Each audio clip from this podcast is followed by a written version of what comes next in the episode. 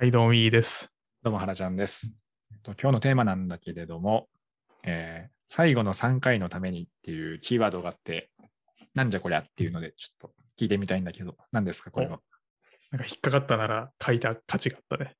とこれはね、めちゃめちゃしょうもないんだけど、今、パーソナルジムに通い始めて1.5ヶ月ぐらいなんだけど、おもう、毎回筋トレに行くと、ベンベンチプレスとかやってる時に、うん。なんか最初の2セットぐらいは全然余裕なんだよね。うん。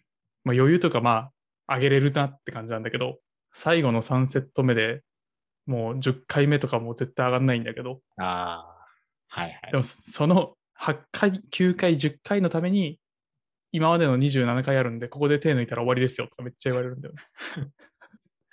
この3回のために今追い込んでるんだよって言われてて、ああ、なんかそういうのって他にもあるかもなって思って書いただけです。なるほどね。あれ、辛いよね。いや、自分もパーソナルトレーニングジム通っていて、全く同じ状況に遭遇して、全く同じこと言われて、で最後の力振り絞ったら、そのそこから2時間あの 動けなくなるみたいな。なるほどね。なんかい、ろんなことに当てはまるよね。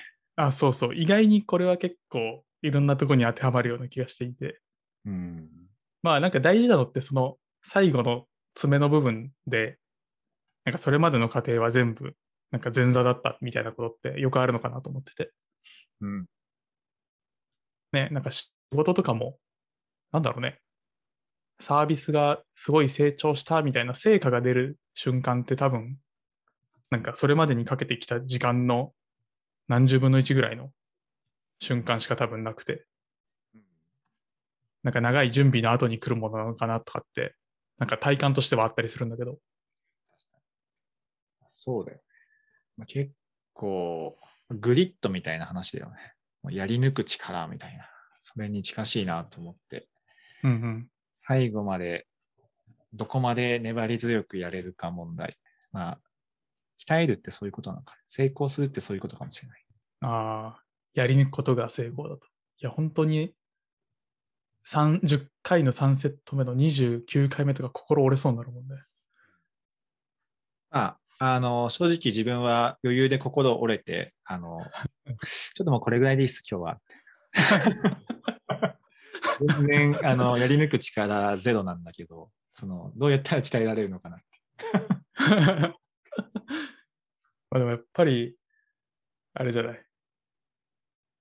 うん、あれじゃないって言ったけど、まあなんか、筋トレとかだったらね、やっぱり、ある程度パーソナルだったらお金払ってて、なんかそのお金を無駄にしたくない感じとか、まあ、逆にこの30回を乗り越えると、来週は、じゃこれが35回できるようになるぞみたいな、ちょっと前進感があったりするから、まあそれが楽しいとか。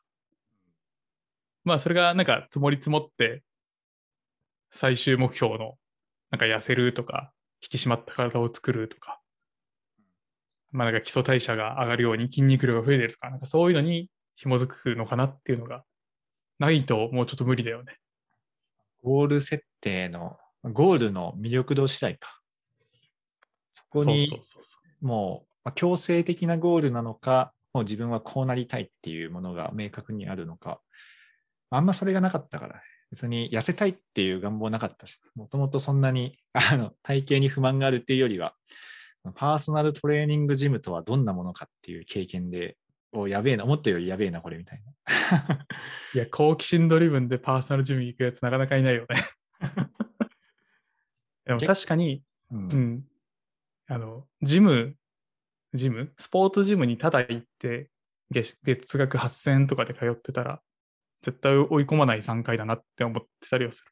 うん、あ、そうだね。それは間違いなくて、ただ通常のジムに通うよりは結構追い込んでて、ただ、その、本当の意味での、あの、ほん本当に本当に本気出せば、あと5回ぐらいいけるけど、ちょっともうその5回行ったら、今日この後自分1日死ぬんで無理っすみたいな。それよりも、その後の自分の時間の方が重要だっていう意思決定になったっていう言い訳をしとく。いや、実際そうだしね。スクワットとか、バー担いでやって追い込んだ後立てなくなるからね。立てないし、まあ立てないだけならいいんだけど、本当に気持ち悪くなったから、心拍数200超えはね、やっぱちょっと生命の危機を感じるから、やっぱ自分の体のことは自分が一番分かってるから、ちょっとここが限界だな、みたいな。なるほどね。確かに何かそういう追い込んでくれる人というか、一人じゃ絶対できないなって思うんだよね。よっぽどメンタル強くないと無理だよね。ね、なんかその目標、目的をめちゃめちゃ熱望してるみたいな。うん。まあそう、どっちかだよね。まあ一番理想はもう本当に、あの、ど、なんど、でもどっちかなんだよね。その危機感から来る方が継続頑張れるのか、その魅力的な未来の方が頑張れるのか。やっぱり危機感の方が、なんか最後の火事場の力みたいな感じで。火事場の底力的な感じで、やっぱ危機感の方が頑張れるのかなそうだね。まあ、やっぱりスポーツとかをやってた時も、体鍛える目的、まあ、ちかっていうとそんなね、スター選手とかだったわけじゃないからあれだけど、体強くして当たり負けないようにして、まあ、あの試合で、なんか活躍できるようにぐらいの感じだったから、な。うん。なんかやっぱりそれがないと逆に試合に出ても、こう全然活躍できないからやってたっていう方が強かったかな。うんうん。なるほどね。あでも、原ちゃんとかさ、まあその今、ね、大学院とか行ったりしてるけど、なんかそういうのって別に危機感からじゃないんじゃない？ああ、そうね。完全。まあ、自分は割と、割とっていうか、かなり好奇心ドリブン人間だから、あの、好奇心の赴くままに動いてるって感じかうんうんうん。それもね、なんかあの、とりあえず入ってさ、あの、カリキュラムをこなすだけでもいいわけじゃないですか。に。うん。言ってしまえば。確かにね。でもそこでなんか、なるべくレポートでいい点を取ってとかさ、うんうんまあなんかそのコミュニティの中で広がり、あの、つながりを作って広げてっていうようなモチベーション。うん。なんかしかもそれを1年とか2年とかさ、やり抜くみたいなところは、なんかどこから来てるんだろうね。ああ。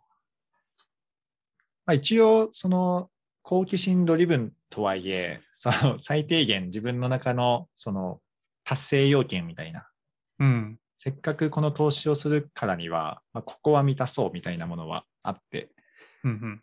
そういう、まあ、自分の目標設定したものをちゃんとこなそうっていう話と、あと単純に、やっぱ、ポジティブなこのサイクルが回ることなんじゃないか。小さな成功体験すると、なんかちょっと楽しい、嬉しい、もっと頑張ろうみたいな。そういう感じな気はするけどね。なるほどね。まあなんかその、まあ言ったらさ、ちょっとわかんないけど、レポートで B になるか A になるかと、まあ A になるか S になるかみたいなうん。差って、なんかその最後のディティールにちゃんとこだわれるかどうかなのかなと思ってたりしてて、ああ、確かに。無理、無理やりこの筋トレの3回につなげてんだけど、あでもやっぱそそこをやりきって、じゃああの S ですってこう評価がついたから、ポジティブなフィードバックがこう返ってきて、うん、あこんこのぐらいやればいけるんだな。いや、もうちょっと、これじゃあ S プラス目指そうみたいなさ、うん。そういういいループが回るのかななんてことを思ったけど、これが逆に、まあ、ちょっと今回は忙しかったからって言って、こう、何？まあ A は取れたからいいかみたいになるとさ、うん。なんかそれ以上先に行こうっていうモチベーションはなんか生まれないような気がするね。ああ、それはその通りだね。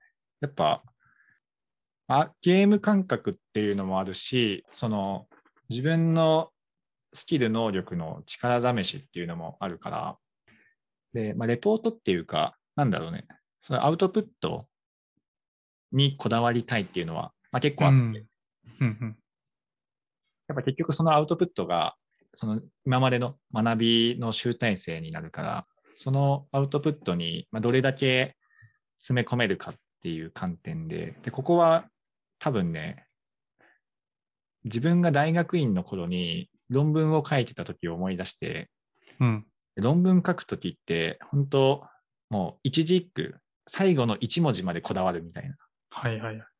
もう句読点レベルでこだわるみたいな、うん書き方をしていたから、それの感覚で書いてたね。ああ、面白いね。うん。やっぱそこまで、あの、まあ、ストーリー構成から各、そのストーリーの中の論点に対しての結論、ファクトと、そのファクトの見せ方とか、まあ、グラフの作り方とか含めて、ちゃんと、まあ、ロジカルに端的に述べられているかっていうのと、まあ、視覚的にもグラフとか分かりやすくできるかとか、まあ、その辺って、あの、まあ、単純に最高点というか、一番高い得点を取れたら単純にゲームとして面白いよねっていうのと、あの、まあ、一応学んだことが一応客観的に証明されているっていう話と、あとまあ多分そこで作り上げるアウトプットって、まあ、これが一番メインの目的なんだけど、そこで作り上げるアウトプットって、なんか他に使えるんだよね、結構。普通のあの本業とか副業とか、なんか結構前、この論点考えて整理したな、みたいな。この枠組みとか、このグラフとか、これ、このまま流用できるな、みたいな。そういうものを作ってる感覚かなるほどね。面白いな。なんか、すごいデザイナーが1ピクセルにこだわるのと一緒なのかなと思いながら。な。ああ。細部に宿るっていうもんね。ああ、そうそうそう。か神は細部に破るぞっていうしね。だし、なんかそのアウトプットが後で転用できるって、やっぱそのぐらい考えて作ったから自分の記憶にも残ってて、こう、点と点がつながるでもないけど、引き出しの中にちゃんと入るのかなって思ったから、そうそうそう。いやーなんか、うん、ふ単純に聞いててすごいなと思うね。なんか途中で、やっぱ、サジを投げるというか、まあ、このぐらいでいいかっていうふうにできるけど、そこを諦めずに、諦めずにというか、妥協せずにやりきれるっていうのは、なんか美意識とね、だいぶ被ってる気がする。あー。まあ、美意識とかね、あるけど、まあ、あの、さすがにあれだけどね、その、全科目フルスイングできたかっていうと、は でできなかったなっていうのは、ちょっと反省としてあったりして。ちょっとでもまあなんか、あの結構自分なりに気をつけていることは、なんか、なんなんだろう、そのちょっと忙しくてできませんでした。できませんでしたっていうか、その、うまくいかなかった理由を、なんか、忙しかったからとか、そういうちょっと言い訳ができない状態にしておかないと、なんか後から振り返りがちゃんとできないなって思って、はいはい。その、要は、完璧に、自分の中で完璧だと思って出したものに対して、それがどうだったかっていうのが評価されると、でそこで自分が考慮できていなかった部分が、その自分の成長の伸びしろみたいな、うん。から、なんか自分がフルスイングできてなかったとすると、なんかそのフィードバックに対して、なんかちゃんと向き合えないみたいなところがありそうだなって思って、うん。うん。う んその、まあ、やればできたしな、みたいな。ちょっともう少し時間あったら、まあ、それぐらいできたんだけど、で、い思ったら、多分そこの学びの伸びしろがちょっと薄いんだろうなと思って、うん。ある程度、その、まあ、最後の3回じゃないけど、ギリギリまでやったんだけれども、でかなり自分なりには考え尽くしたと思ったんだけれども、全然考えきれていなかったとか、思考が浅かったみたいなことが判明すると、じゃあ次回からはここまで考えようみたいな。だからそこが初めて学びになるなっていうので、逆にレポート以外ね、レポートっていうかそういうアウトプット以外、あんま学びにならないんだよ。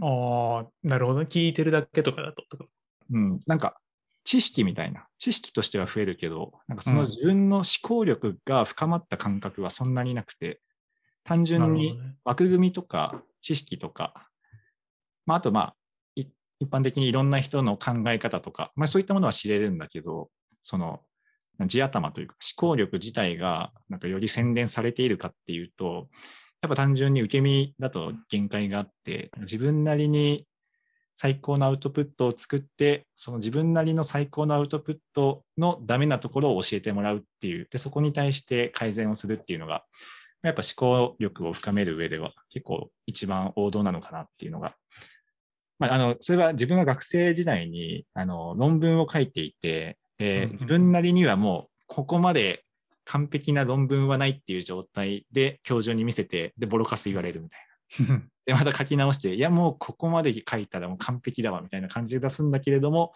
ここのロジック意味不明みたいな感じでボロカスされるっていうのを繰り返していくときに、やっぱ結構論理的思考力が高まったなっていう感覚があって、うんうんうんその感覚でやってる感じか。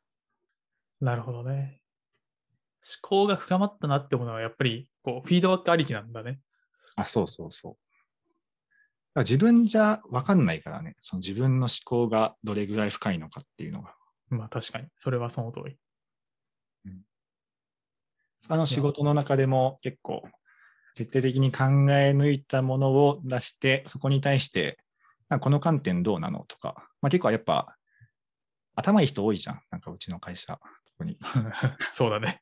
いやもう、単純に地すごい頭いい人が多いから、なんか、ふと、初めてか、初見か2回目ぐらい聞いただけで、この部分ってどうなのみたいな。おなかなか鋭いところついてきますね、みたいな。よく、まあでもやっぱそういう人たちってもう多分自分の頭の中に結構ドメインごとにあの重要な論点とか、なんかその辺の枠組みがあって、自分の持っている枠組みの中で足りないよ観点とか、あの網羅はされているんだけれども、1段、2段、なんか浅いところに対して、ここってどうなのみたいな。なんかその辺も多分それまでそういった議論とかアウトプットを作り上げてきた、そこの蓄積値なのかなみたいなるほどね。まあ確かに外に出してみないと、例えば自分のロジックのどこが飛躍してるかなんてわかんないもんね。な。あ、そうそうそう。プレスリリースとかいいなと思って。ああ、あれを書くと全く知らない人にあ、そうそうそう。情報を伝えなきゃいけないっていう、あれ結構難しいよね。そうそう普通にハテブとかで、なんか想定していた反応と、あ、全然その観点の反応は知らなかったな、みたいな。気づ知らなかったっていうか、考慮できてなかったな、みたいな。なんかそういう感じで、なんかより客観的なフィードバックがもらえるところに対して全力投球してみるっていうのが結構学びのメカニズムとしては王道かもしれないなって。うん、フルパワー、フルスイングをまずやってみようか。なんかちょっと話が戻るんだけどさ、うん。そのフルスイングししてないとさ、やっぱりフィードバックがかかりづらくなるっていうのはその通りかなと思うんだけど、うん。フルスイングできる環境をどうやって自分で整えてるのかなとかっていうのは結構気になったかああ、レッドブル。な。いやいやいや思った以上にただのドーピング。あれ、なるほどね。それでコミットメントを引き出してるんだね。レッドブルとシャワーじゃん。あったかいシャワー。それは冗談としておいて、なんだろうね。まあやっぱ、なんか自分ルールみたいなのは設けておくといいんじゃないかな。うん。これは頑張るみたいな。これは捨てるけど、これは頑張るみたいな。自分も、その、自分の例だと、そのアウトプットに関しては頑張ろうっていうのを結構決めていて、はいそれ以外はもう捨てようっていう、捨てようっていうか、まあ、捨てても致し方ないみたいな。っうん。ていうメリハリは結構つけてた。全部をこう100にしないって感じだね。うん。で、まあ100にできないし。うん普通に、あの、もう仕事忙しい時とか、授業自体を欠席することもあったりして、うん。冷静に考えると欠席した時のその授業1回分の金額を算出すると、なんかまあまあの金額だったりするなと思って、やべえなみたいな感じに思うんだけど、まあ一応あの、あの動画とかで後から見れたりはするんだけど、まあでもやっぱそこは、まあ多分これは人それぞれ考え方次第で、いやむしろ授業の方をもうフルスイングするみたいなのも多分全然いいと思うし、あのそこのどこをフルスイングするかは自分次第かな。まあ、自分のその目標設定次第かなって思うんだけど、まあ、自分の中ではやっぱアウトプット力を高めたいっていうのがあったから、アウトプットの部分をフルスイングして、それ以外の部分はちょっとたまに手を抜くみたいな。でそうしてると、あの、いや結構が、結構な金額払った授業をサボってるから、ここのアウトプットを本気でやらないとさすがに頭悪いだろうみたいな。さすがにやばいだろうみたいな状態になるみたいな。なるほどね。まあ、なるほどね。メリハリをつけることによって、そこに集中でせざるを得ない状況を作ってるってことだ。うん。あとは周りに言うっていうのはあるよね。ああ、その、まあ、キャラ付けというか、まあ、原ちゃんどうだったって聞かれるから、それを、はいはいその期待を上回りたいみたいきっといいでしょうを、いや、めちゃめちゃ良かったようにしたいんだね。な。あっていう、まあ、あの、そういうことでね、コミュニティが広がる可能性もあったりするからさ、なんだかんだ。うん。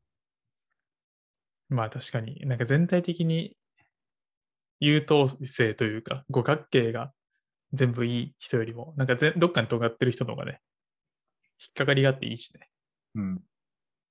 確かに。アウトプットはやべえやつと思われればいいわけだね。そうそうそうあと、ね、そう、転用できるってね、大きいよね、アウトプット。うん。やっぱそこの割と合理的に考えてるかもしれない。そこの、なんか、どれを一番頑張ると、その投資対効果に一番見合うかみたいな。はいはいはい。でここを頑張っておけば、次につながるなっていう。結局、どの仕事も何かしらアウトプットする羽目になって、アウトプットするときに、今までのその全部アウトプットをフルスイングしていれば、ど何かしら被るからさ、内容的に。うんうんそれちょっと引っ張ってきて、でああたかも今考えたかのように適用するみたい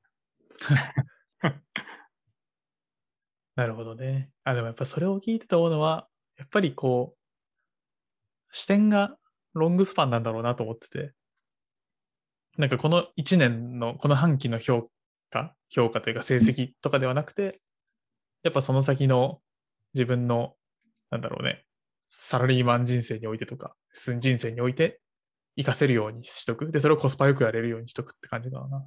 ああ、それはあるね。もう、あの、成績は、あの、3ヶ月目ぐらいで諦めた。あこれは無理だって。これは、あの、なんだろう。その、自分の理系の学生の時の成績の付け方と、やっぱ全然違うからさ。うんうん。その理系の、まあ理系が全部かわかんないけど、うちの学科は特に、その授業の出席点とかゼロで、テストのみみたいな。はいはい。テストのみで、その週有料か不可みたいな。毎毎回授業出て、まあ、発言点とかもないからさ、当然。毎回授業出てても、なんか不可の人ともいるし、なんか一回しか授業出てないのに、なんか天才が週を取るみたいな。まあでも確かに。言われてみたら、うちの大学院もそうだったな。そうそうそう。で、なんかそんな感じで臨んでいたら、なんか真逆の仕組みだったみたいな。どっちかっていうとね、中学校みたいな。まあでも実際そういう場だし、まあ、あの、社会人ってそういう方が重要だと思うから、まあそれはそれでいいと思って。ただやっぱ、毎回毎回そのフルスイングはちょっと自分の設計的には無理だなって判断して。でも、何かしら頑張りたいなっていうところで、その妥協点として、まあ、妥協点としてのアウトプットかもしれない。もしかして。なるほどね。ここは頑張るみたいな。でも全体はもう無理だみたいな。うん感じだった。いやでも、き話聞いてて、やっぱりリソース配分というか、すべてに100%こうね、注意向けるのはきついから、うん。なんか最近読んだ本の中にも、こう、まあちょっと話は変わるんだけど、深く集中するために、まあ、何をしなきゃいけないかっていうやつの中で、うん。まあ、あらかじめ、えっと、ワークとセルフとリレーションっていう風に自分の時間を3つ分けて、ほう。で、その3つの時間配分を先に決めとくっていうのをやるんだよね。なるほど。なんかそうすると、例えば今週は、あの、ワークで仕事に集中したいときに、例えば飲み会行こうぜっていう、こう、リレーションの話が飛んできても、いや、今週はもうワークに集中するから、それは断るみたいなうん。意思決定をこう、ショートカットできるようになるんだけど、なるほどね。まあ、ななるんだけどというか、まあ、まあ、そういう考え方があるなと思ってて、この仕事と、まあ、セルフ、自分一人の時間と、まあ、リレーションって言ってか、家族とか友達と過ごす時間を、まあ、先に決めておくっていううん。で、先に決めることで、えっと、決めたところに対して集中できる。うんっていう考え方と結構、なんか似てるなと思って。確かに。最初に決めるね。難しいけど。まあ、それはそうだね。リソース配分で。うんまあた、だ、あの、多分学生あるあるだけど、リソースを無理やり増やすっていうドーピングが 多分一番多いと思うけどね、みんな。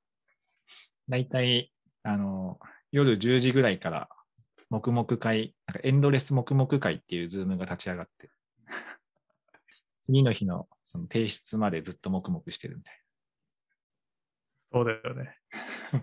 そうなるよね。な。無理やり、今まで本来なんか単純にだから睡眠時間を削っているっていう、ただの脳筋の戦い方みたいいや、わかるよ。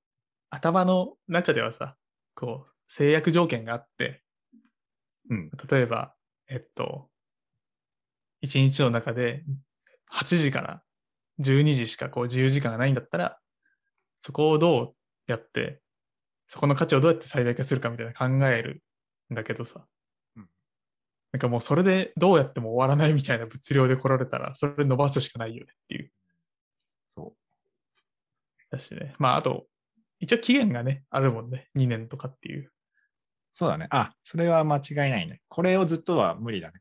あの体壊れちゃうんまあだから、あれだね、原ちゃんが途中でさ、あ、これで、これは成績を取りに行くの無理だって思ったみたいに、途中で見直して戦略を変えるっていうのは結構大事かもね。う。うん。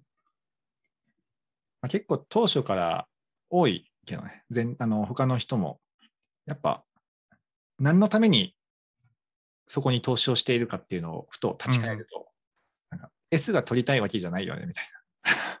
まあ、そりゃそうだよね。ここまで来て S が取りたいわけじゃないよね、みたいな話。まあ、ただ、一方で、あの、S を取るぐらい、いろいろ頑張ると、やっぱ自然とそこに関しては、いろいろいいことが多いからさ。でいいことが多いっていうか、単純に学びが深いからさ。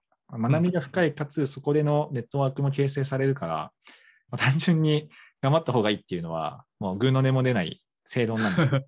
あの、とはいえ、まあ、自分は結構副業とか本業も、っていうかまあやっぱ本業、副業があって、そこを生かす、んそこのツールとしての、そういうなんかスクールというかそういう場だから、やっぱあくまでも手段であって、そこが目的になってはまずいなっていう感覚は結構あった。うんうんうん。かなりやっぱあくまで、そうそう、ツールとしてのアウトプット力を高めるっていうところで、なんでアウトプットのところはそのままあの本業とか副業にダイレクトに聞いてくるから、まあ、そこは頑張ろうみたいな。うんうん。そういうね、なんか、あの、まあ、人脈っていうか、そこのコミュニティで結構中心になるとかも、まあ、その後に役立つっていうところで、まあ、そういうところは、まあ、頑張ろうみたいな。毎回の授業でフルコミットするは、これはもう無理だっていう。たまにね、いるんだよね。毎回フルスイングしてる人。めちゃくちゃ頭いいけど。すごいなって思いながら。うんやっぱりその人の中の多分自分ルールみたいなのがきっとあるんだろうね。あー多分全部を完璧にしたいっていう感じの人だと思う。うんうん本当にでも全部完璧だから、本当にすごいなって思いながら。